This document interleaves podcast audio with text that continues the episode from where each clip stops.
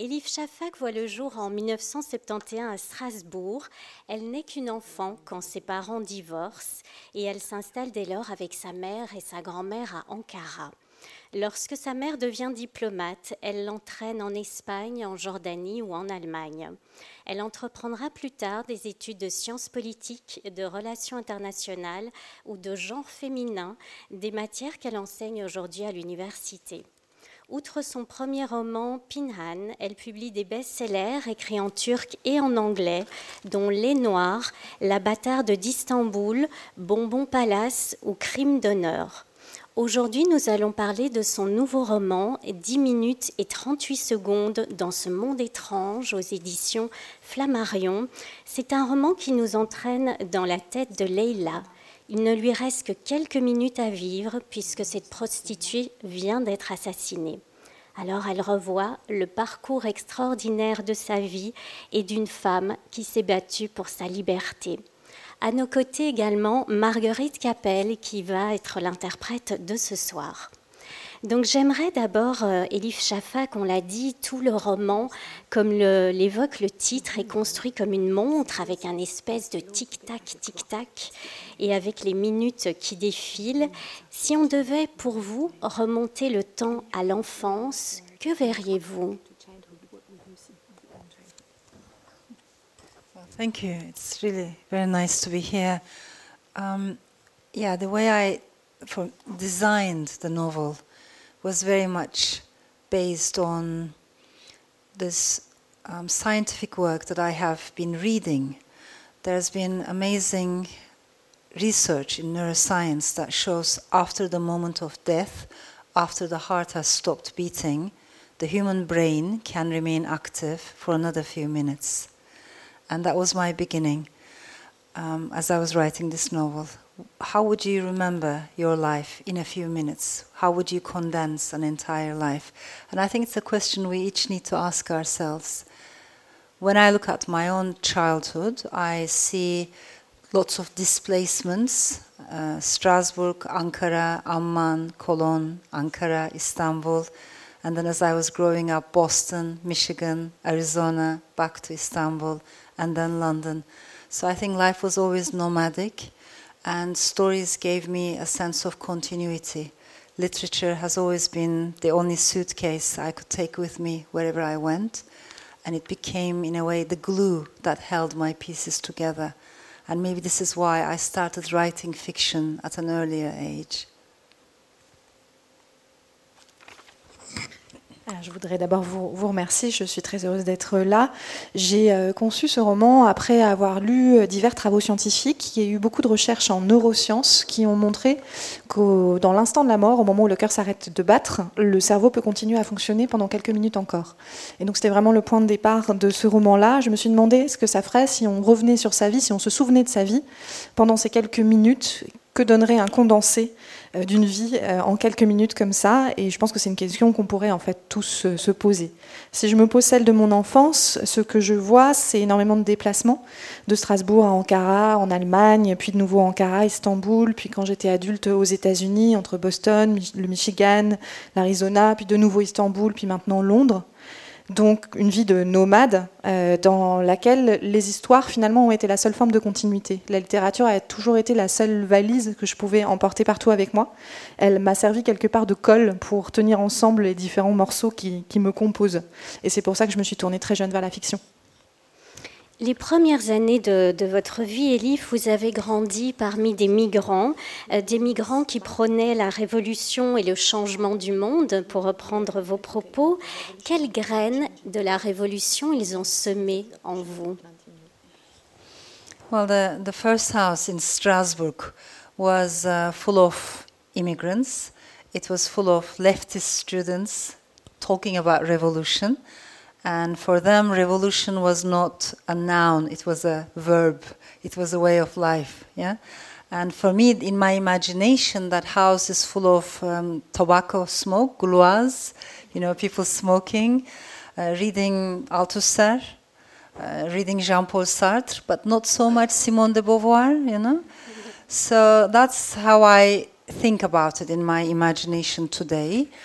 From that environment, when my parents got separated, I came to Ankara with my mother. My father stayed in France. My mother brought me to Turkey. Because for my mother, Turkey was motherland. For me, it was a new country to discover. And we came to a very conservative, uh, to a very religious, very patriarchal environment in the middle of Ankara. This was my grandmother's house. And from that moment af- onwards, I was raised by two women, my grandmother and my mother. More. Alors quand je revois la- cette première maison dans laquelle j'ai vécu à Strasbourg, c'est vrai qu'elle était effectivement euh, pleine d'immigrés, pleine d'étudiants gauchistes euh, qui euh, parlaient de la révolution. Pour eux, la révolution, c'était pas un nom, c'était un verbe, c'était vraiment une, façon de vivre. Et quand je me représente cette maison aujourd'hui, je la vois pleine de la fumée des Gauloises euh, que, tous ces gens fumaient, avec des gens qui euh, lisaient euh, beaucoup Althusser ou Sartre, mais pas tellement Simone de Beauvoir finalement. Et de là, quand mes parents se sont séparés, euh, ma mère m'a emmenée à Ankara, mon père est resté en France. Pour ma mère, la Turquie, c'était vraiment sa terre natale, sa, sa patrie. Pour moi, c'était euh, un territoire nouveau et j'ai atterri à Ankara, dans la maison de ma grand-mère, dans un environnement extrêmement religieux, beaucoup plus conservateur et beaucoup plus patriarcal. Et à partir de là, j'ai été élevée par deux femmes, ma mère et ma grand-mère. Um, and they were very different women, my mother and my grandmother. But maybe I should also share that at, at that moment in time, my mother is, um, was a young divorcee because she had dropped out of university thinking love would be enough, you know, in life. Um, she had quit her education. So when we came back, she had no diploma, no career, no money, nothing to rely on.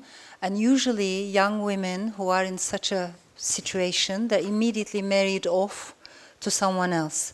And it was my grandmother who intervened and she said, No, my daughter should go back to university. She should have a career. She should have choices in life.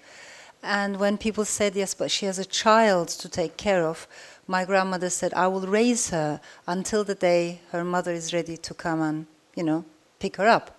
So it was very unusual the way I was raised. Um, and my grandma was more Eastern, more traditional, oral storytelling, you know. And my mother was very urban, rational, feminist, uh, secularist. So what remained with me is that these two women supported each other. I'm a big believer in the need for women from different backgrounds to empower each other. If we cannot empower each other, there's no way we can change the system. So for me, sisterhood is very important. And I've seen when women support each other, the impact of that goes beyond generations because it changed my life. It changed my children's lives. So I think when women can get together, that can have a huge impact. C'était deux femmes très différentes, ma mère et ma grand-mère. Ah, Donc à ce moment-là, ma mère est, toute jeune divorcée. Elle avait abandonné ses études en pensant que l'amour euh, suffirait. Donc elle n'avait ni éducation, ni diplôme, ni travail, ni argent, et un enfant à charge. Et logiquement, dans sa situation, une jeune femme divorcée comme ça, on allait tout de suite la marier à, à quelqu'un d'autre. Mais ma grand-mère s'y est opposée. Elle a dit non, ma fille doit retourner à l'université, avoir un diplôme, avoir un travail, une carrière, avoir le choix. Et on lui rétorquait qu'elle avait un enfant à charge. Et ma grand-mère a dit que non, qu'elle s'occuperait de moi, qu'elle m'élèverait jusqu'à ce que ma mère soit prête à venir me récupérer. Donc c'était euh, une enfance euh, très inhabituelle euh, dans ce contexte-là et dans cette époque-là. Ma grand-mère était vraiment une femme orientale, très axée sur les traditions, sur, le, sur le, la tradition orale notamment, de raconter des histoires, alors que ma, ma mère était une féministe beaucoup plus citadine, euh, laïque, rationnelle, etc. Mais elles se sont vraiment soutenues mutuellement et c'est quelque chose dans lequel je crois profondément qui me reste aujourd'hui. L'idée que les femmes originaires de différentes euh, bah, origines justement et contextes doivent euh, se soutenir et s'émanciper les unes les autres et se donner de la force les unes les autres. Moi je crois beaucoup dans cette sororité. Je pense que c'est la seule condition pour pouvoir changer les choses et qu'en plus ça a un impact bien au-delà des générations, puisque en l'occurrence euh, le soutien, la solidarité de ma mère et de ma grand-mère a eu un impact sur ma vie et sur celle de mes enfants. Vous parlez de, de ces deux femmes qui sont euh, toujours très présentes euh, en vous. Et c'est vrai que malgré tout, vous avez grandi dans un pays qui est patriarcal, tout comme votre héroïne Leila. Quelle vision est-ce que ces deux femmes si différentes vous ont donné de la femme? You know, I wish, sitting here, I wish I could say, this, this book is, finishes in 1990. I wish I could say since then we have made huge progress in Turkey and now it's, there's more gender equality. But I'm afraid it's the opposite. You know, we have been going backwards. And maybe this is not a coincidence. Whenever we see a rise in ultranationalism, whenever we see a rise in religiosity, whenever we see the loss of democracy, a rise in populism and populist authoritarianism, we will also see a rise in sexism, we will also see a rise in patriarchy and also in homophobia. These things always go hand in hand. So, the more nationalism, there will be more misogyny, there will be more sexism. And that has been uh, my observation. In terms of women's rights, uh, we're not in a good place. But I think it's not only in Turkey. This is maybe important for all of us around the world. We cannot take our rights for granted. I've had people telling me that it's very understandable, American scholars telling me that it's very understandable that I'm a feminist because I'm Turkish. I don't understand why they are not feminists, you know? Because we need feminism everywhere. We need this struggle for equality everywhere, not only in the Middle East. Because even in those advanced democracies, one day you might wake up and, and you realize time is going backwards. History doesn't always necessarily go forwards. That's why I think we're in an age in which we need to be more committed citizens for basic human rights.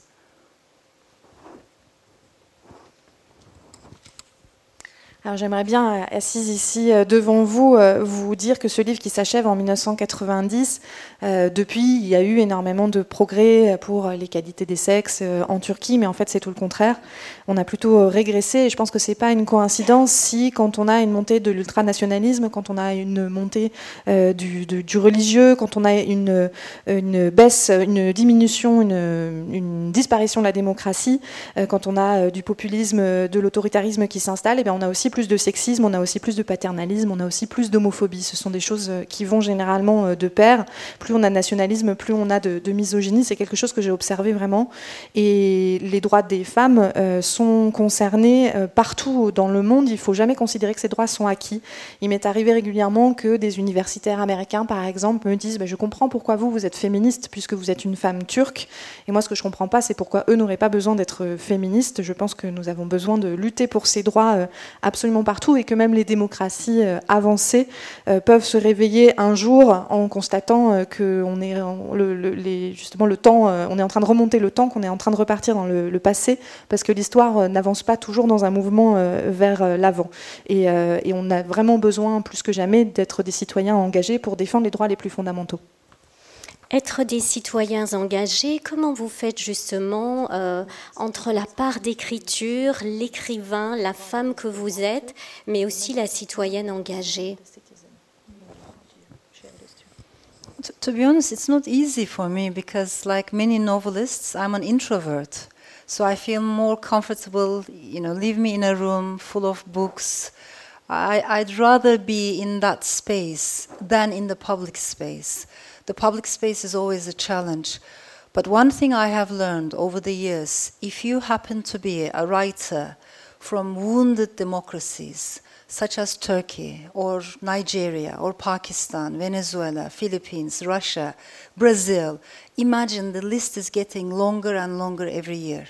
If you happen to be a writer from all these wounded countries, you don't have the luxury of being apolitical or non political. You can't say, you know, I'm not going to talk about politics, I'm only going to talk about um, the book I'm writing. If you have a conscience, if what is happening outside the window is bothering your conscience, you need to talk about it. That's one thing. And the second thing is one of the many wonderful things that we've learned from feminism is that politics is not only about Macron or Boris Johnson or, or the parliament, right? Politics is broader than that. Wherever there's power, there's politics. So the personal is also political. In other words, when you're writing about sexuality, when you're writing about family, marriage, you know, divorce, etc., you might also be doing political work. You might still be raising a political voice. So if you describe politics in such a diffused and broader way, again, you can't be apolitical. And in that regard, I think writers need to commit to basic democratic values. And we live in an age in which I think writers need to defend truth and speak up louder um, for those basic democratic values.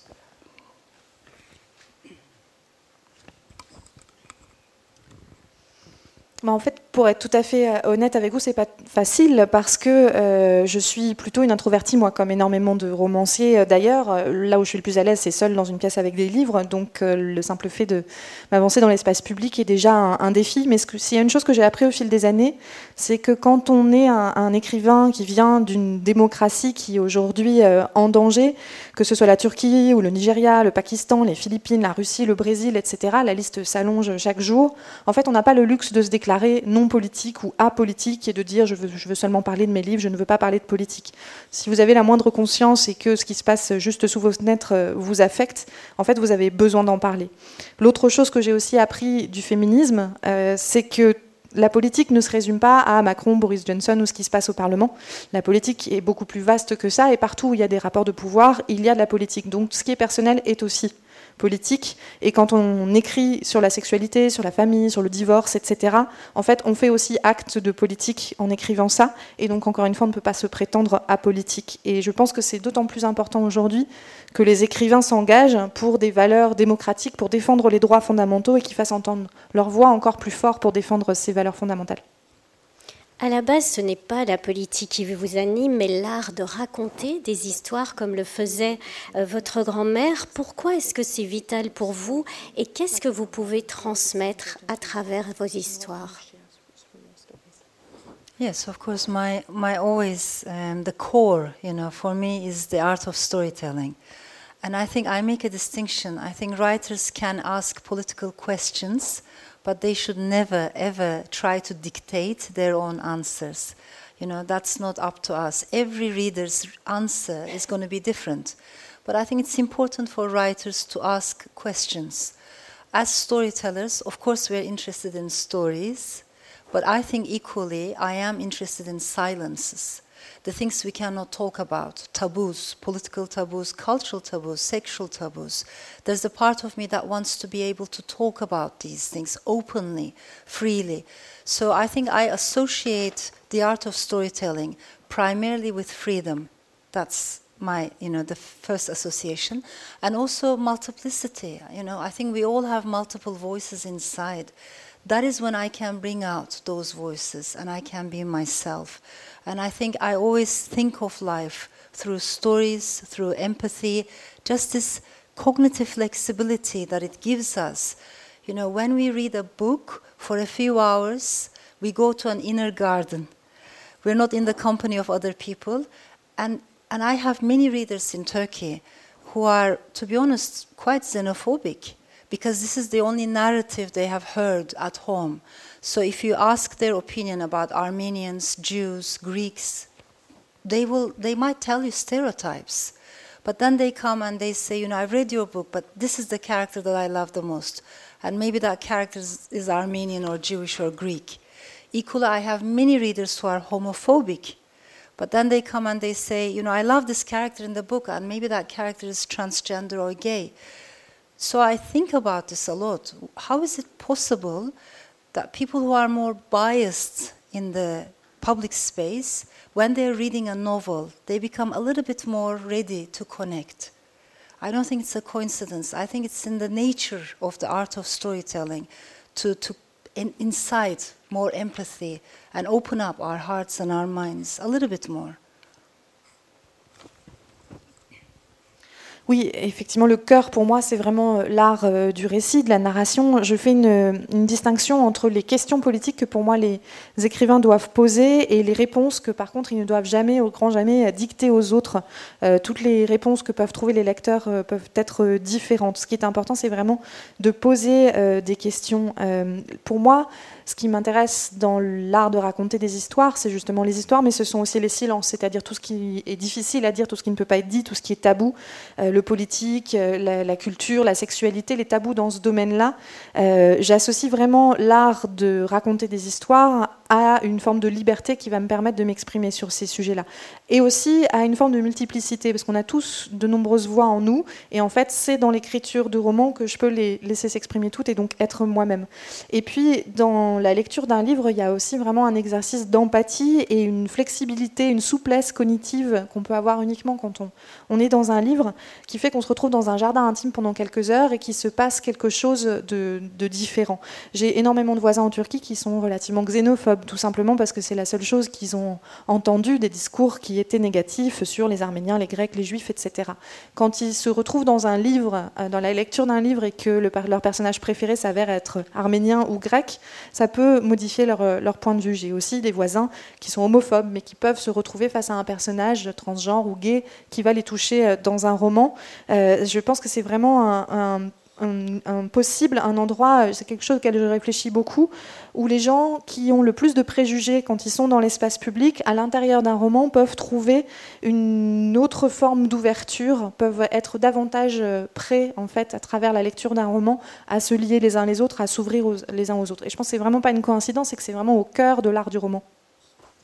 Les livres ont été euh, fondateurs pour vous, vous nous l'avez dit, ils ont vraiment euh, constitué votre euh, colonne vertébrale, votre jardin secret, comme vous venez de le dire. Qu'en est-il de la poésie? Et quelle est la place de la poésie parmi les femmes en Turquie qui ont longtemps été justement de grandes poétesses?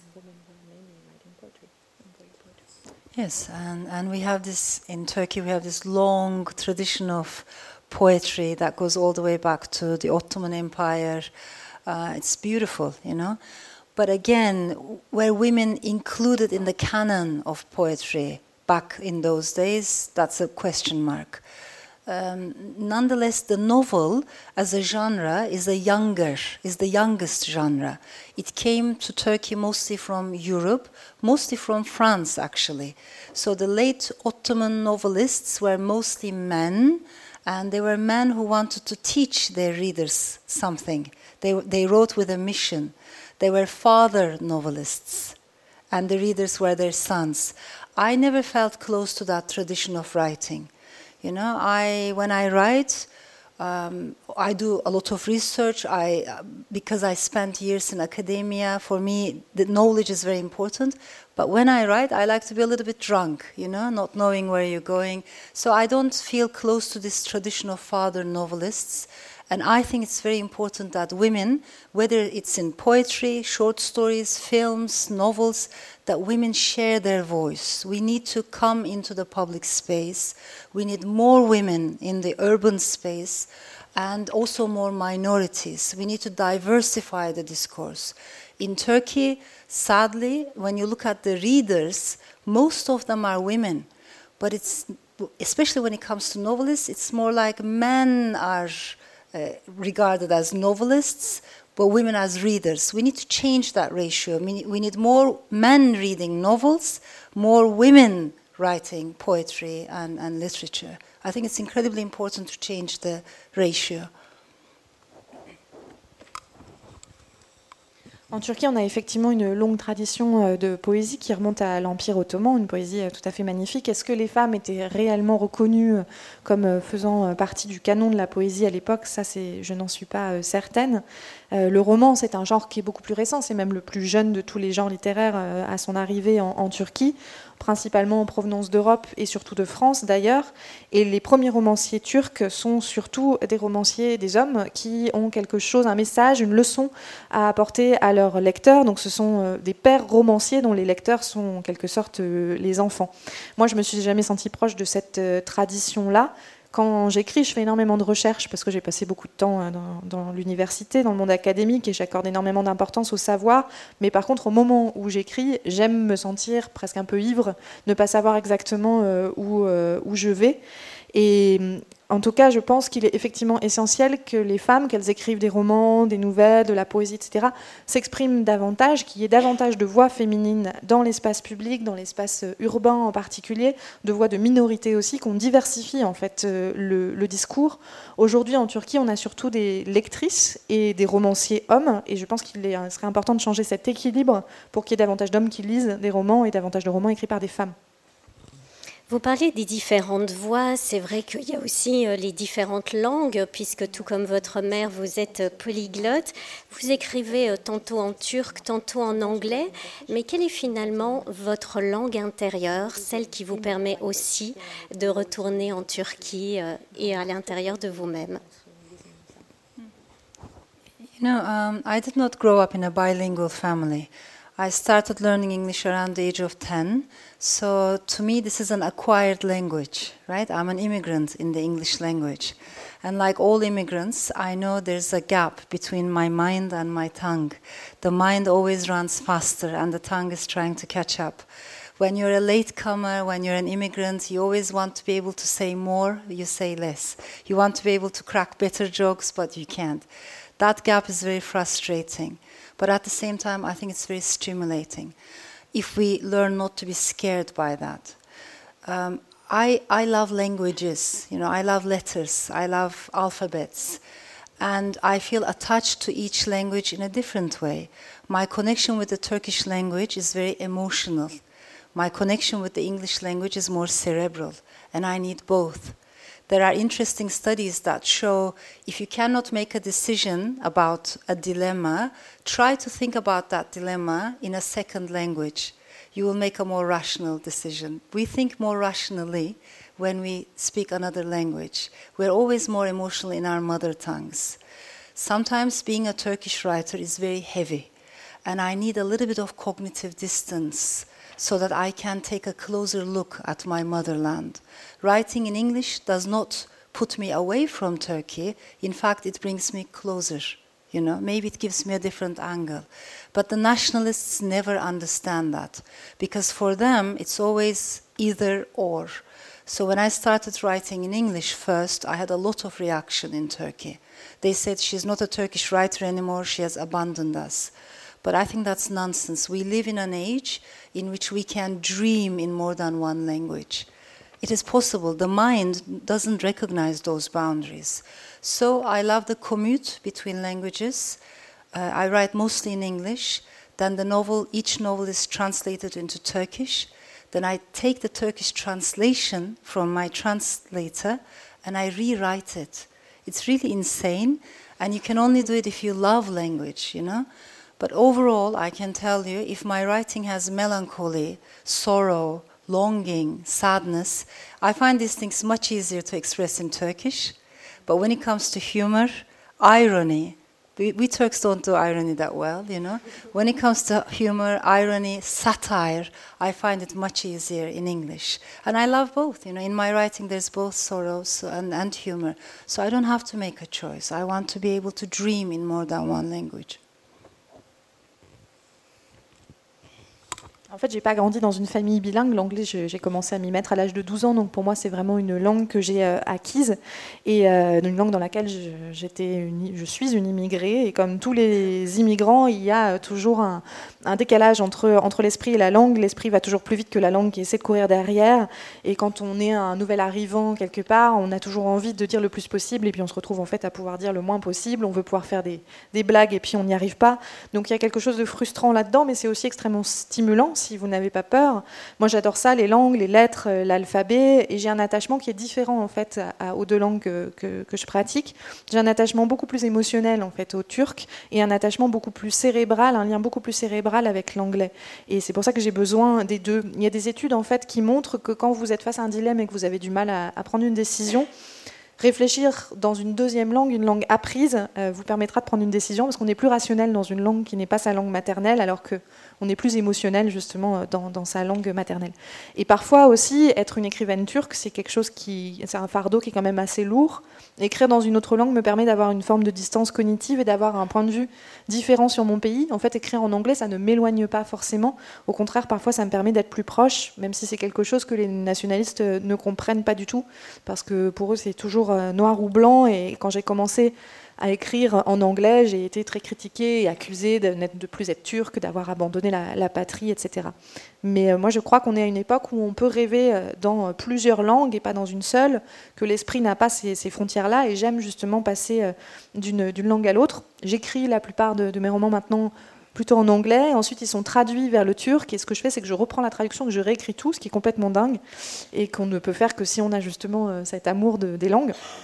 Mais ce, dont je m'aperçois, c'est que quand j'écris la mélancolie, la tristesse, une forme de, désir, c'est plus facile, ça me vient plus facilement en turc, alors que quand il s'agit d'humour, d'ironie, de satire, ce pour quoi on n'est pas très doué les, Turcs, euh, ça me vient plus facilement en anglais. Et comme il y a les deux dans mes livres, euh, j'ai besoin de m'appuyer euh, sur les deux justement.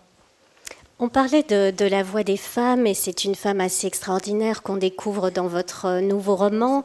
Euh, cette femme qui est Leila et qui, dès les premiers pas de sa vie, plonge dans la tragédie.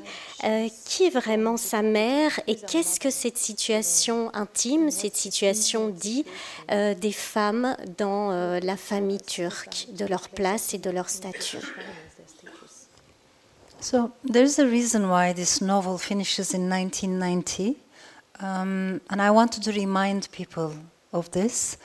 Uh, back then, there was a law in Turkey that said the legislators every now and then they come up with these horrible ideas, with these incredibly patriarchal and sexist ideas.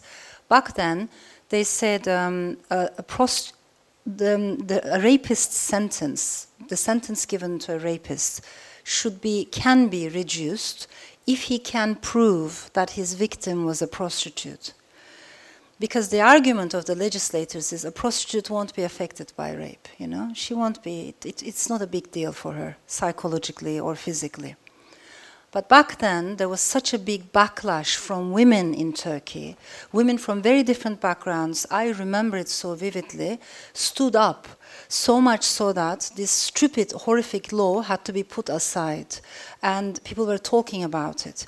In some ways, this was one of the last gains of women's movement in Turkey. Now, fast forward, last year, again, legislators came up with this, again, horrific idea. They said, um, sentence given to a rapist can be reduced if the rapist agrees to marry his underage victim. Now, this is a debate that's going on in Turkey. It's a debate that's going on in Lebanon, across the Middle East. Turkey is not the only country. Again, women reacted, but not as strongly. And this is a law that will be brought again this year. So it's not over yet. Um, why? Because for the legislators, what makes what is the only thing that's important is this abstract notion of honor. You know, if a rapist marries his victim, then, then the family honor is saved. They don't think about the women's well being, they don't think about the girl's happiness, they don't even realize that they're punishing the girl to a lifetime of rape. So, this is the mentality that we have to fight against as women. And if we don't understand this background, it's very difficult to understand Layla's story because she comes from a family in which this abstract notion of honor is far more important than the individual's happiness. La raison pour laquelle le livre s'achève en 1990, c'était quelque chose que j'avais envie de rappeler à l'esprit des lecteurs. C'est que à ce moment-là, il y a une loi qui a été proposée. Ça arrive assez régulièrement que des législateurs euh, aient des idées euh, horribles de lois extrêmement euh, patriarcales et sexistes. Et là, il s'agissait d'introduire des possibilités de réduction de peine pour les hommes condamnés pour viol s'ils étaient en mesure de prouver que leur victime était une prostituée ça venait de l'idée euh, du législateur que les prostituées n'étaient pas tellement affectées par un viol, ni psychologiquement ni physiquement, euh, au vu de, leur métier. Il y a eu énormément de réactions à l'époque, je m'en souviens, beaucoup de mouvements de femmes, et cette loi a été, ce projet de loi a finalement été abandonné, et c'était sans doute une, dernière victoire du mouvement des femmes en Turquie. Maintenant, si on fait avance rapide et qu'on arrive l'année dernière, il y a de nouveau une loi qui a été proposée pour des réductions de peine pour les violeurs, cette fois si le violeur acceptait d'épouser sa victime mineure. Euh, c'est quelque chose qui euh, a d'ailleurs un débat qui a eu lieu aussi au Liban et dans d'autres pays du Moyen-Orient. Euh, il y a eu une réaction, mais pas du tout aussi forte que la première fois. Et cette loi va de nouveau être discutée, présentée cette année, donc c'est très loin d'être terminé. Et tout ça s'appuie sur une idée complètement abstraite de l'honneur comme étant la seule chose qui compte, donc s'il y a mariage, l'honneur de la famille est sauf, et on ne se préoccupe évidemment absolument pas du bien-être ou, du bonheur de la jeune fille, ni du fait qu'on la condamne à une, existence tout entière de viol en fait. Euh, c'est important de comprendre ce contexte-là pour comprendre l'histoire de Leila, parce qu'elle vient justement d'une famille dans laquelle l'honneur prime sur le bonheur et le bien-être de l'individu. Dans cette famille euh, où prime l'honneur, on ne va pas tout révéler pour ceux d'entre vous qui ne l'auraient pas encore lu. Que fuit finalement euh, votre héroïne en allant à, Istanbul?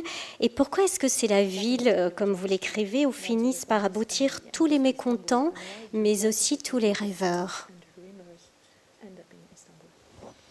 I think Istanbul has that magnetic, you know, energy. It does call people. And in some ways, it is more freedom, it is more possibility, it offers more dreams and hopes. But at the same time, it's a city of scars and wounds, and you get injured and you get hurt. It's not an easy city. And it's both, you know, of beauties and, and, and darkness. It, it, it embodies both sides. Um, I moved to Istanbul in my early 20s. I love the city. I fell in love with the city. But I also know that it's not an easy city for women, you know, and in many ways it's a very male dominated city.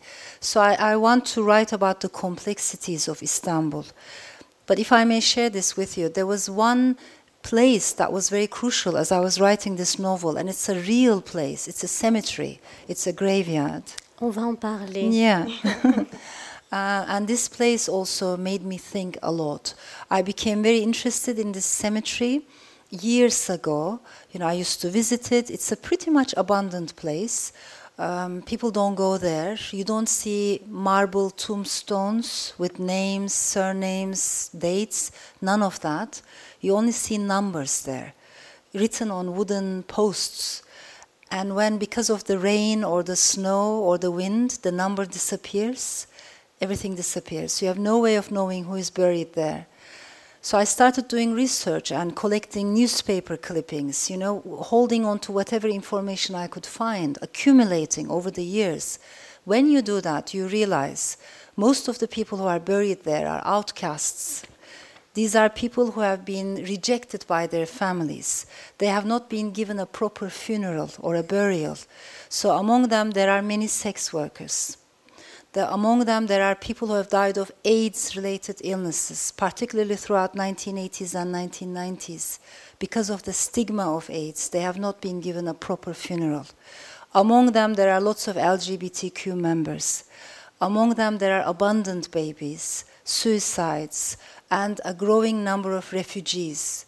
You know, every day in the newspapers we read about refugees who have drowned as they're trying to get into Europe. Where are all these bodies taken? They're taken to the cemetery, which is called in Turkish the cemetery of the companionless, people who don't have a companion in life. So it's a very strange place in which an Afghan refugee, a Syrian refugee, an Iraqi refugee might be buried next to a Turkish sex worker or might be buried next to a Kurdish transgender uh, citizen or an abandoned baby. And all of them are there. And I think I wanted to reverse that process because it's a place where human beings become numbers.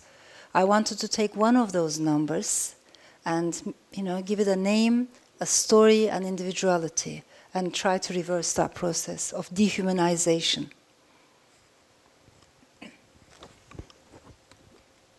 Je crois qu'Istanbul a une forme de magnétisme en fait qui euh, attire euh, énormément les gens. C'est la ville de la liberté, de tous les possibles, de l'espoir, euh, de, de- des rêves, mais c'est aussi une ville qui a énormément de cicatrices, une ville qui a énormément de blessures et une ville qui fait aussi beaucoup de mal, qui n'est pas du tout facile à vivre. Elle a vraiment ces deux facettes, la beauté et un- une part plus sombre.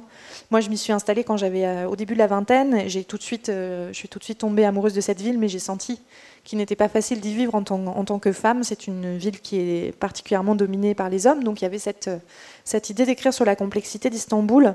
Mais un endroit en particulier dont j'aimerais parler, qui, m'a, qui a joué un rôle crucial dans l'écriture de ce livre, c'est un cimetière auquel je réfléchis depuis très longtemps. En fait, je m'y intéresse depuis des années. C'est un, endroit euh, euh, très solitaire où on ne trouve pas de tombes en marbre, euh, où on ne trouve pas grand monde, on ne trouve pas de nom. On ne trouve que des poteaux en bois sur lesquels il y a des numéros qui sont effacés au fur et à mesure par la pluie, par les intempéries. Et une fois que les numéros ont disparu, on n'a plus aucun moyen de savoir qui est là. Et j'ai fait beaucoup de recherches en fait. J'ai collectionné des articles, de, des coupures de journaux au- que j'ai accumulées au fil des années pour essayer de, comprendre et de m'apercevoir petit à petit que tous les gens qui, tous les morts qui étaient enterrés là, étaient des exclus de la société, des marginaux, euh, des gens qui avaient été rejetés par leur famille, euh, des gens qui n'avaient pas été euh, enterrés en bonne et due forme. Il y avait donc énormément de, de- prostituées, beaucoup de gens qui étaient morts du sida, dans les années 80-90 en particulier, où ils étaient extrêmement stigmatisés, beaucoup de personnes appartenant à la communauté LGBTQ, euh, des bébés abandonnés, des personnes qui s'étaient suicidées et un nombre croissant de réfugiés. Parce que quand on entend chaque jour qu'il y a euh, des réfugiés qui se sont noyés en Méditerranée en essayant d'atteindre l'Europe, eh bien, où vont-ils euh, Ces corps, ces cadavres? Eh bien, Ils atterrissent dans ce, dans ce cimetière qui en turc s'appelle le cimetière des compagnons, qui, sont, qui est justement pour des gens qui n'ont pas de compagnons. Et donc on se retrouve avec ces réfugiés irakiens, syriens, afghans qui sont enterrés à côté de prostituées euh, turques, à côté de transgenres euh, euh, kurdes, de bébés abandonnés, etc. Ils sont tous là les uns à côté des autres.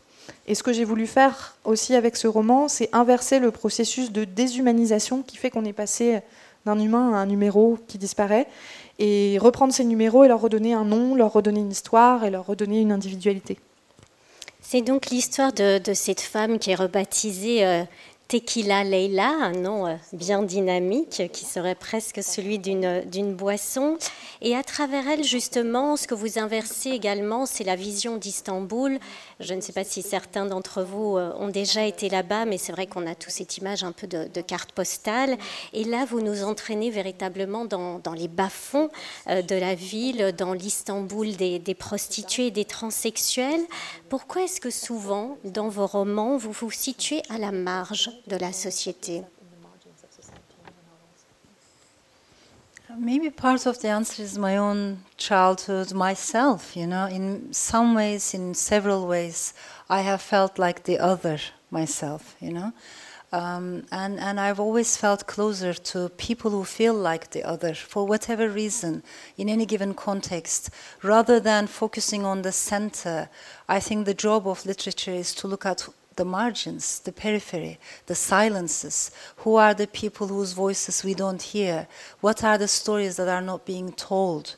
You know, those are the the, the question marks that I think writers need to ask them, themselves. And probably psychologically, I, I feel closer to um, minorities. And there's a part of me that wants to bring the periphery to the center, give the disempowered more power, give the silenced more voice, uh, and, and change these power relations. Uh, and in that sense, I think literature has that revolutionary spirit. Um, so part of it comes from myself, part of it is, um, is, is, is literature. And if I may add this, part of the answer is Istanbul itself. Because when you write about Istanbul, I'll give you just one example. I used to live on this street that is called the Street of Cauldron Makers, Kazancı. And it's a very steep street that runs all the way down from Taksim.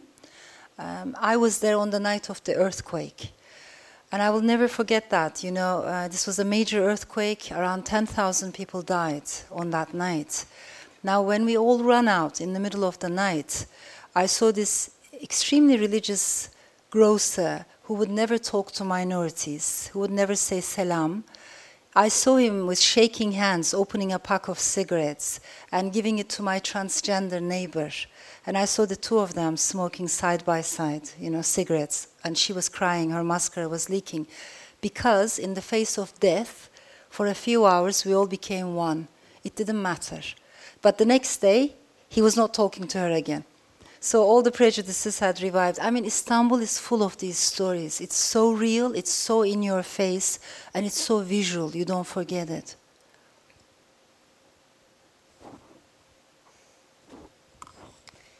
Une partie de la réponse réside euh, sans doute euh, dans euh, ma propre enfance. Pourquoi je me situe aux marges Moi, j'ai toujours, me suis toujours sentie dans la peau de l'autre, et donc je me sens naturellement assez proche de ceux qui sont dans cette peau de l'autre, de l'altérité, quelles que soient les raisons, quel que soit le, contexte. Et je pense que c'est d'ailleurs le travail de la littérature que de s'intéresser non pas au centre, mais aux marges, à la périphérie, au silence, à tout ce qui, aux voix qui ne sont pas entendues, aux histoires qui ne sont pas, qui ne sont pas racontées. Et je pense que c'est, c'est vraiment un un, travail d'écrivain, mais c'est aussi sans doute quelque chose qui psychologiquement euh, m'est proche en termes personnels.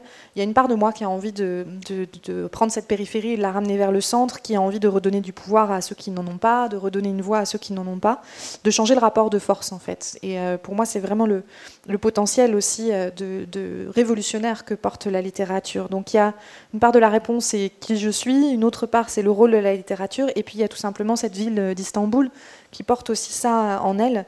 Euh, pour donner un simple exemple, moi je, vivais à l'époque dans une rue qui s'appelle la rue des Chaudronniers, qui est une petite rue euh, très étroite et très raide euh, qui descend depuis Taksim. Et j'y étais au moment où il y a eu le terrible tremblement de terre qui a fait plus de 10 000 morts. Et dans la nuit, au moment où on s'enfuyait tous, on quittait nos maisons et on était tous dans la rue, j'ai vu mon voisin, l'épicier, qui était extrêmement religieux et qui n'adressait jamais la parole aux membres des minorités, fumer une cigarette, donner une cigarette et fumer une cigarette côte à côte avec euh, euh, ma voisine transgenre euh, qui, pleurait et dont le mascara coulait. Et à ce moment-là, on était tous ensemble et plus rien, plus aucun préjugé ne comptait. Et puis bah, le lendemain, à nouveau, il ne lui adressait plus la parole et tout était rétabli à nouveau. Et c'est vraiment comme ça qu'à Istanbul, ce genre d'histoire, c'est très fréquent. c'est une, une, ville assez très réelle, très visuelle, très brutale aussi, qui vous saute vraiment au visage. Cette ville d'Istanbul, vous lui dédiez ce roman. Pourquoi Et pourquoi est-ce que vous dites que ça a toujours été une ville féminine? Well, I think uh, it's, I wanted to remind myself and maybe remind my readers that the core of this city is, is female and it was always imagined as a woman, not only in the Ottoman times, like poets used to talk about Istanbul as a woman, but also in the Byzantine Byzantine times, the city was always associated with female spirits, female goddesses, and always um, imagined as a strong woman capable of re- renewing herself. So I want to follow, remind people of that tradition, literary tradition. And also today, when you go to Istanbul, of course, especially after dark, after certain hours, the streets mostly belong to men. Public squares mostly belong to men. Tea houses, coffee houses belong to men. And I think it's very important that women are not pushed into the private space. I think it's very important that we also reclaim the city and remember that this is also our city and the core of the city is female. So I want to revive that imagination maybe in people's minds. Fait, j'avais envie de me rappeler à moi-même et puis au lecteur aussi que le, cœur de la ville d'Istanbul est féminin. Cette ville a toujours été pensée, imaginée euh, comme féminine, euh, pas seulement à l'époque des poètes ottomans, mais aussi dès l'époque euh, des Byzantins. c'est une ville qui était associée aux esprits féminins, aux déesses féminines, à une personnalité féminine forte capable de se réinventer. Et c'est une tradition littéraire que j'avais vraiment envie de nous rappeler. Et puis aujourd'hui, parce que euh, Istanbul, en particulier euh, à la nuit tombée, euh, quand on se balade à Istanbul, on voit que les espaces publics, les places publiques, les cafés, etc., sont des lieux qui, sont, qui appartiennent aujourd'hui beaucoup plus aux hommes. Et je pense que c'est très important de ne pas repousser les femmes dans l'espace privé et que les femmes puissent revendiquer cette ville en disant elle est aussi à nous. Et le cœur même de cette ville, encore une fois, c'est une tradition qu'il faut rappeler, est féminin.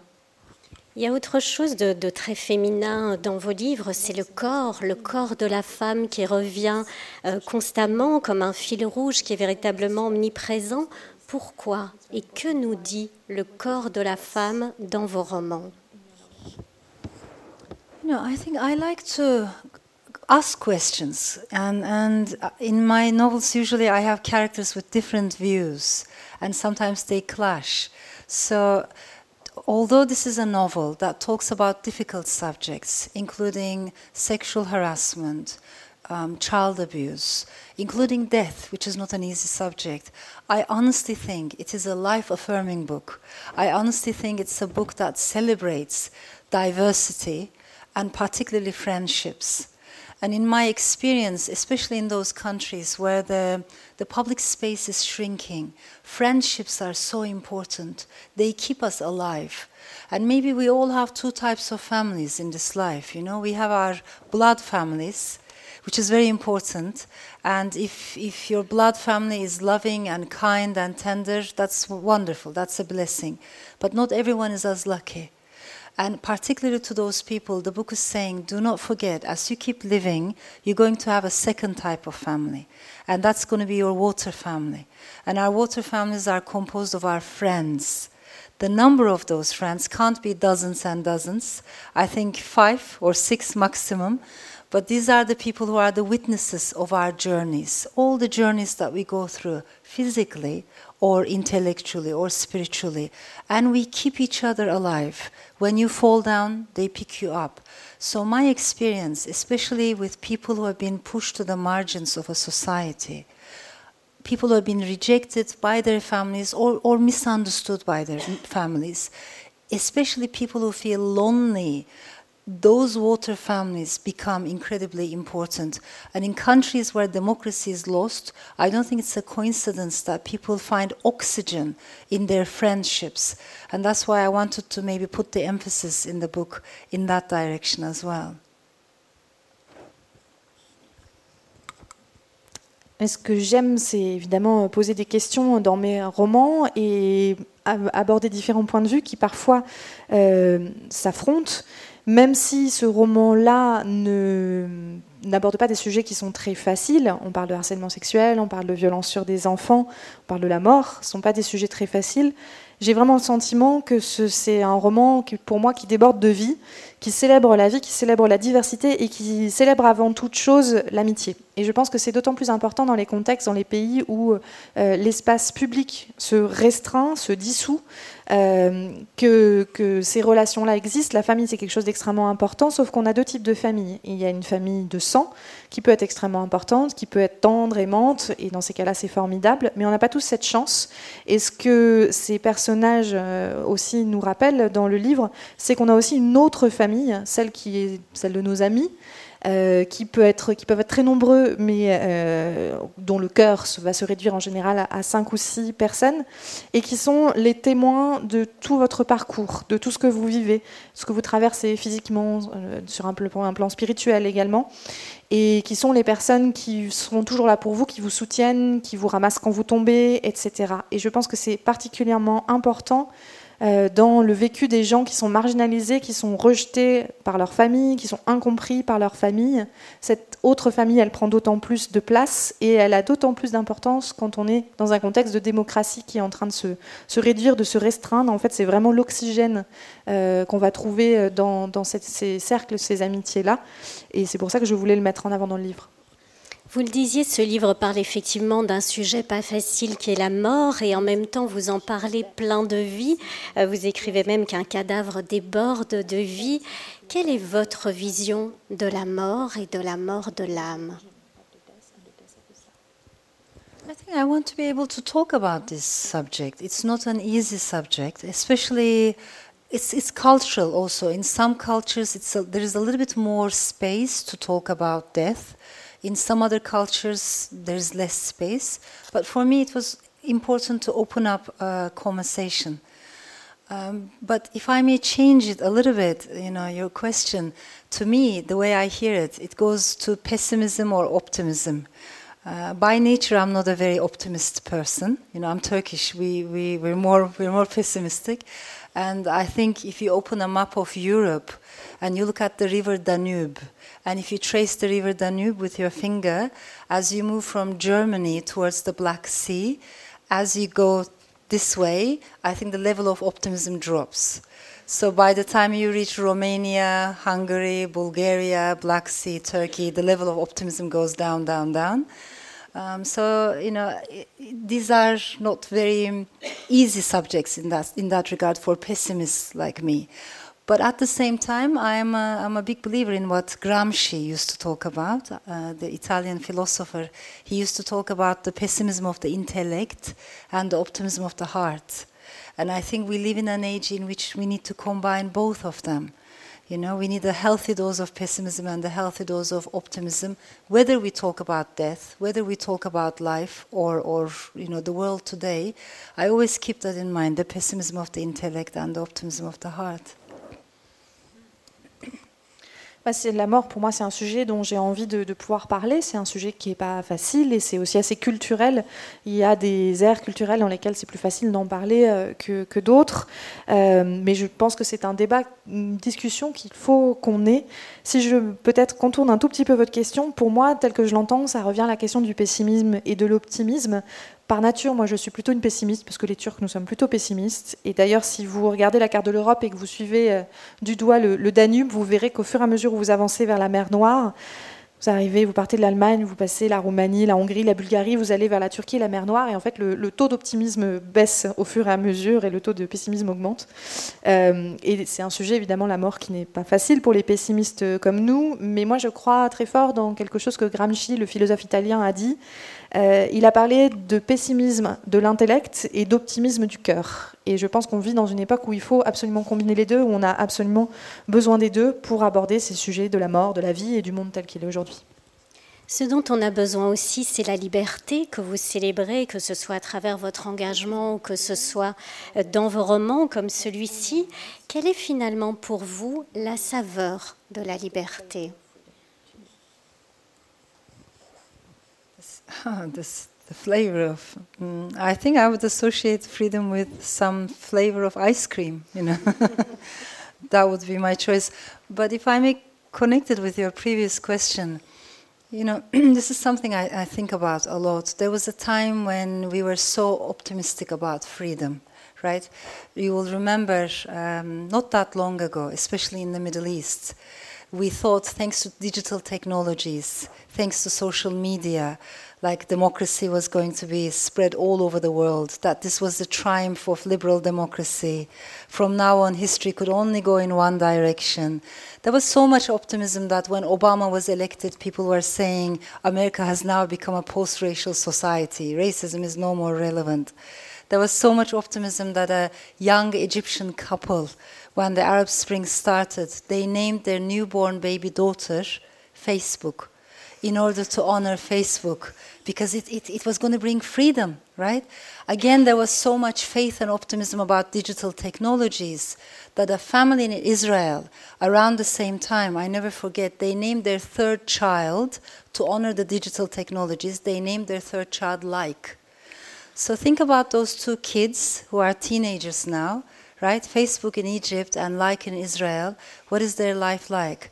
Because today I think we have moved into the age of pessimism, anxiety, fear. There's a lot of anger in the world, and we're no longer sure about freedom or whether it's going to come to us from outside.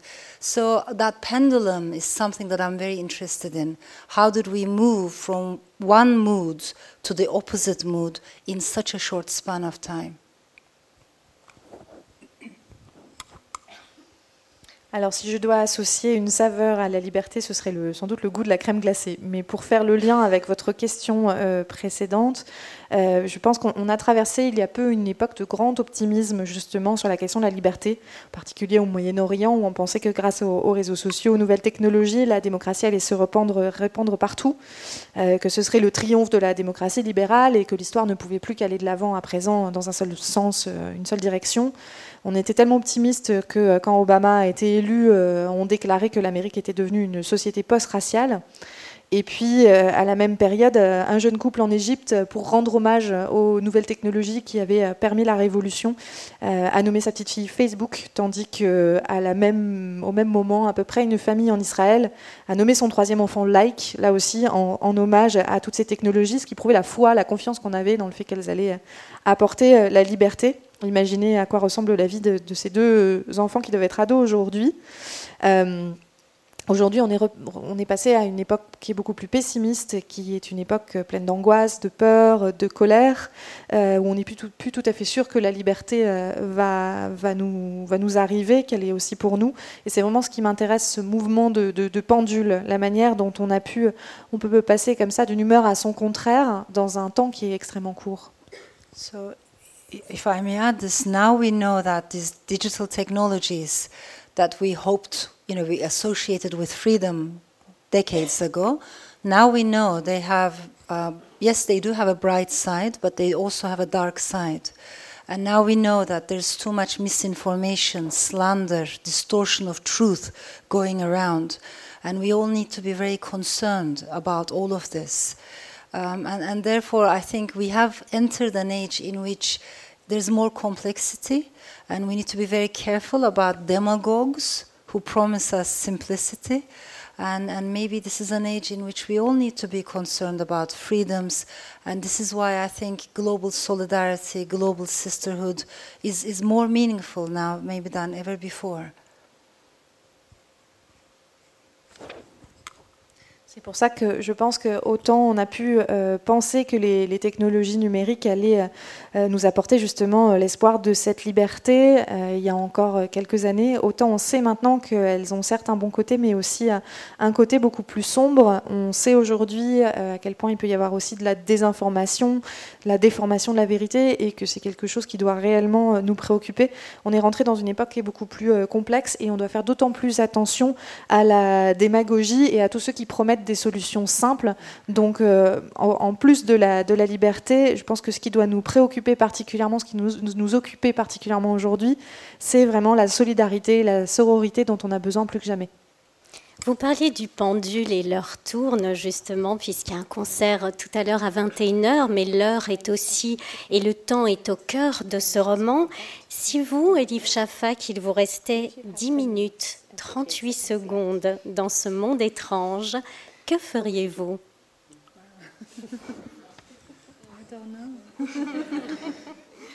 it really depends in that, in that, you know, where you are in that moment of time. Uh, I, I really don't know. But of course, I mean, uh, that's, that's what novels help us with, right? To understand both the fragility of being a human being, but at the same time, the strength, the resilience that we all have, and we are all capable of these contrasts at the same time.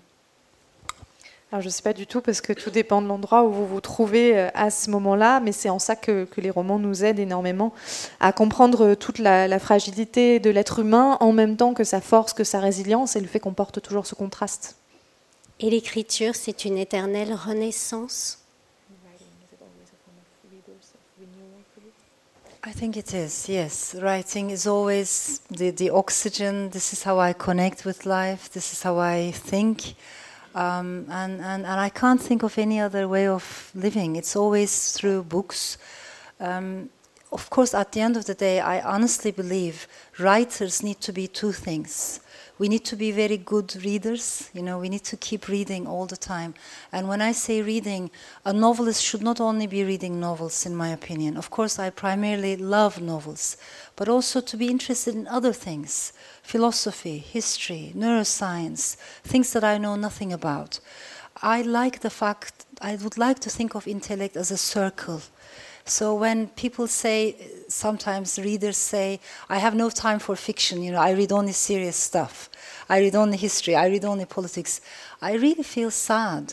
I don't know a single human being in this world who doesn't need emotional intelligence. Stories give us emotional intelligence. Whether we're dentist, engineer, politician, you know, fashion designer, we all need empathy. So nobody is excluded from that. But equally, I think it's important for novelists to go beyond their comfort zones and read stuff about other issues. So I would like you know, writers to have, at least for myself, reading lists that are eclectic, fiction and non-fiction, East and West. That's one thing. And the second thing that I think writers need to be is listeners. We need to be good listeners. Just keep listening what human beings are saying. I listen to two things. I listen to what people are saying, but also with what kind of energy, with what kind of anger, maybe you know frustration resentment bitterness where does that come from? So you listen to the content but also the choice of words and i think at the end of the day we need to always go back to that keep reading and keep listening so that we can write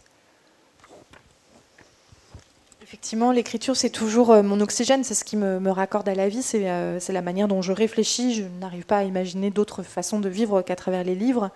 Mais en fin de compte, pour moi, un écrivain doit s'atteler à être deux choses. Il doit être d'abord un bon lecteur, et je pense qu'un romancier ne doit pas être euh, uniquement un lecteur de, romans, il doit lire aussi de la philosophie, de l'histoire, des neurosciences. En fait, euh, moi, je pense que je dois lire tout ce, qui, ce à quoi je ne connais rien. Euh, j'aime imaginer l'intellect sous, forme, sous forme de cercle, et quand j'entends des intellectuels ou des chercheurs dire qu'ils n'ont pas le temps de lire de la fiction et qu'ils se consacrent plutôt à des lectures sérieuses, je trouve ça très triste parce que je pense qu'on a tous besoin d'émotions, d'empathie, qu'on soit euh, politicien, dentiste, euh, ingénieur ou créateur de mode. Mais de la même manière, je pense aussi que les romanciers doivent sortir de leur zone de confort et lire d'autres choses. On a tous besoin de davantage d'éclectisme dans nos listes de lecture on a besoin de fiction et de non-fiction, on a besoin de, l'Est et de l'Ouest. Et l'autre chose que doit absolument être un écrivain pour moi, c'est quelqu'un qui sait écouter, qui sait écouter à la fois ce que disent les gens et avec quelle énergie ils le disent, avec quelle colère, avec quelle frustration, quelle amertume, d'où ça vient, etc. Être à la fois capable d'écouter et le contenu et le choix des mots. Et en fin de compte, c'est toujours à ça qu'il faut revenir, euh, lire et écouter pour pouvoir écrire. Alors vous nous avez euh, écouté au cours de cette conversation passionnante. Maintenant, ben, je vais vous inviter, euh, si vous le souhaitez, à, rejoindre Elif Chafa qui se fera un plaisir de, signer son livre. En tout cas, j'aimerais vous dire cool, ce qui veut dire merci beaucoup. Merci aussi à Marguerite, merci à la technique et merci à vous pour votre attention. Thank you.